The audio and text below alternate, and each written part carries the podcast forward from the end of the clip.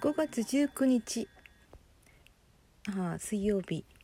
2回目の収録です。うんこんばんは。パトラです。えー、っと田村正和さんっていう俳優さんがいらしてまあ皆さんもよくご存知ではあるとは思うんですけども70何歳だったかな？70歳超えたまあ老齢というかそんな俳優さんでした。4月3日でしたか？にもう亡くなっていたっていうニュースが流れてきました。今日た多分今日が初めてだったんですかね？えー、田村正和さんは私の小さい頃から、うん、いろいろとドラマに出ていらして私が最初に見たのはあのお侍さんの役若いお侍さんの役だったと思います。まあそれからこう硬派2枚目俳優のスタイルを崩さないで活躍されてうん十何年前だか古畑任三郎シリーズというので何かこの新しい分野を皆さんに披露されたのではないかなと思います。えー、なぜ今日こんな話をしたくなったかっていうと、うん、まあ亡くなられたことはとても残念ですし、えー、本当に魅力的な俳優さんだったっていうこともそれはありますが、うん、一つには私と確かお誕生日が一緒なんですよね。8月1日だったと思います。小学生の時にその中学生だったかな？あの自分と同じ誕生日の有名人っていうのを探した時に確か田村正和さんが出てきたと思います。ね、それでその時はどういう俳優さんだか分からなかったしうんなんていうのかアイドル的なそういう感じのする俳優さんでもなかったのでああそうなのかぐらいにしか思ってませんでした。もうちょっとなんかこの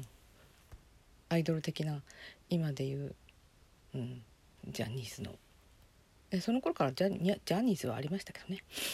そのジャニーズに所属しているアイドルみたいな人はいましたけど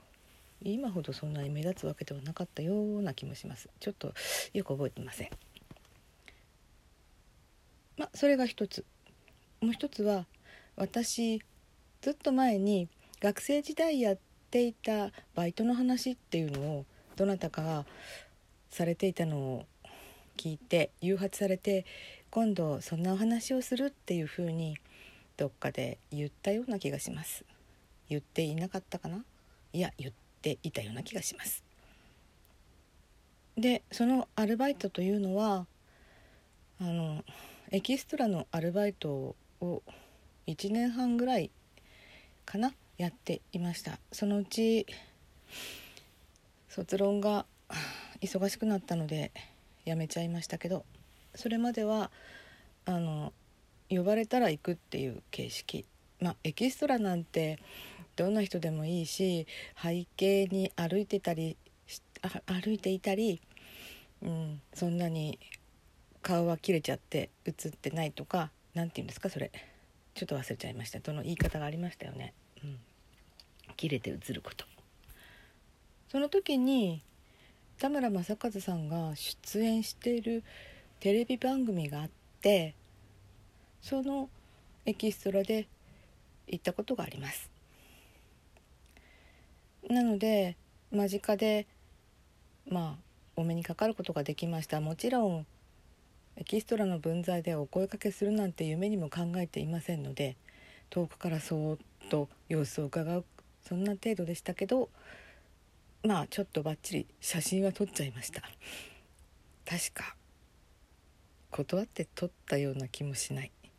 すいません。でもその写真どっか行っちゃったと思います。すみません。重ねて重ねてすみません。と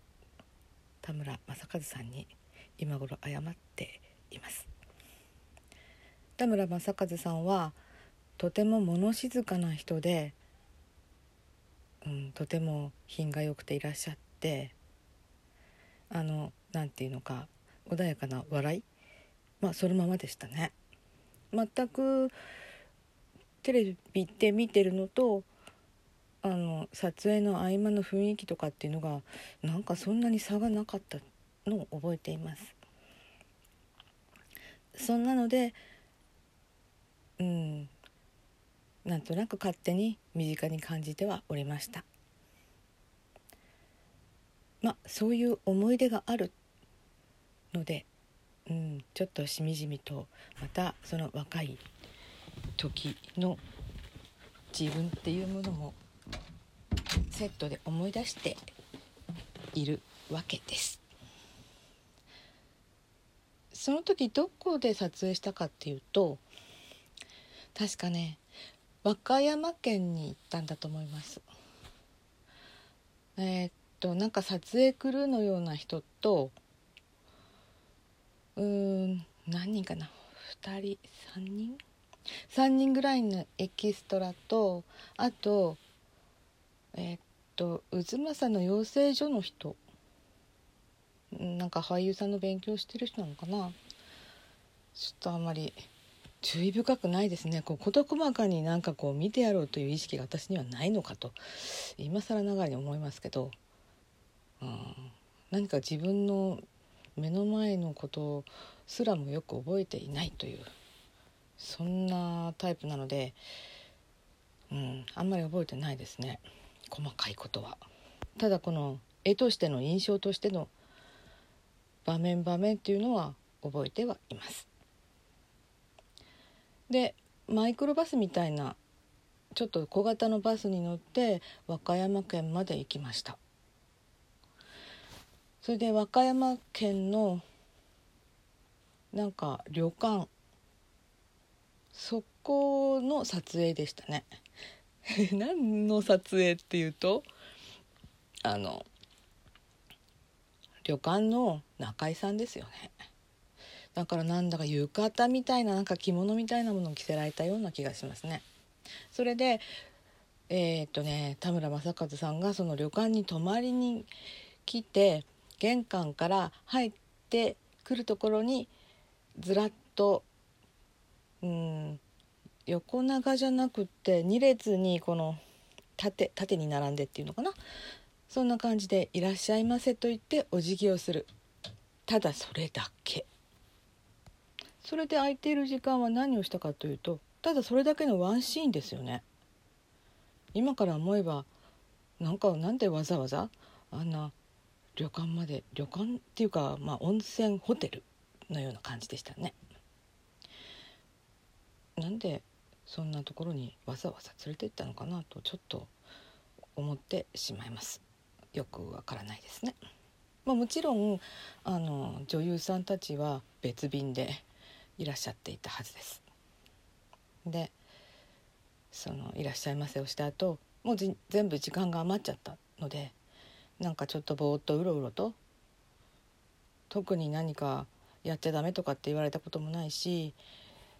あの他の主役の俳優さんつまり田村正和さんがあ演技してるところを遠くから眺めていた記憶があります。今から思えばちょっと笑えちゃうかもしれないんですけどなんか崖っぷちのようなとこで撮影してましたね、まあ、結局あの火曜サスペンス劇場っていうのが昔あってそのねあるじゃないですかカサス。その定番の崖の上で何かこうお話をして謎が解き明かせるっていうかそういうか何か誰かが自分が犯人であることを白状する場面。あれがこの絶壁のある崖のところでその告白のシーンとかそういうのがあったんじゃないですか？全くエキストラなんて台本なんかないないですから。ここに行ってこっから歩いてねそしてお辞儀をしてねそれのみです。つまり、まあ、小道具の一環ですもんね。なのでまあ空いたる時間は見てました。そう。崖っぷち。海ありましたね。うん。まあそういうわけで全くそこの部分だけ記憶に残りまた、うん、マイクロバスに乗って京都まで帰っていきました。まあそういう思い出が「間」が多いな。なんで「間」って言うんだろうね、うん、すみません、えー、京都まで帰り解散をしました。渦政に戻るのでまた私自分の住んでいる伏見稲荷までバスでえっちらおっちら40分ぐらいかかったんじゃないかしら。まあそのような思い出があり田村正和さんの訃報をお聞きしちょっと寂しくもあり懐かしくもあり。うん。そっと合唱いたします。それではたパトラでした。失礼します。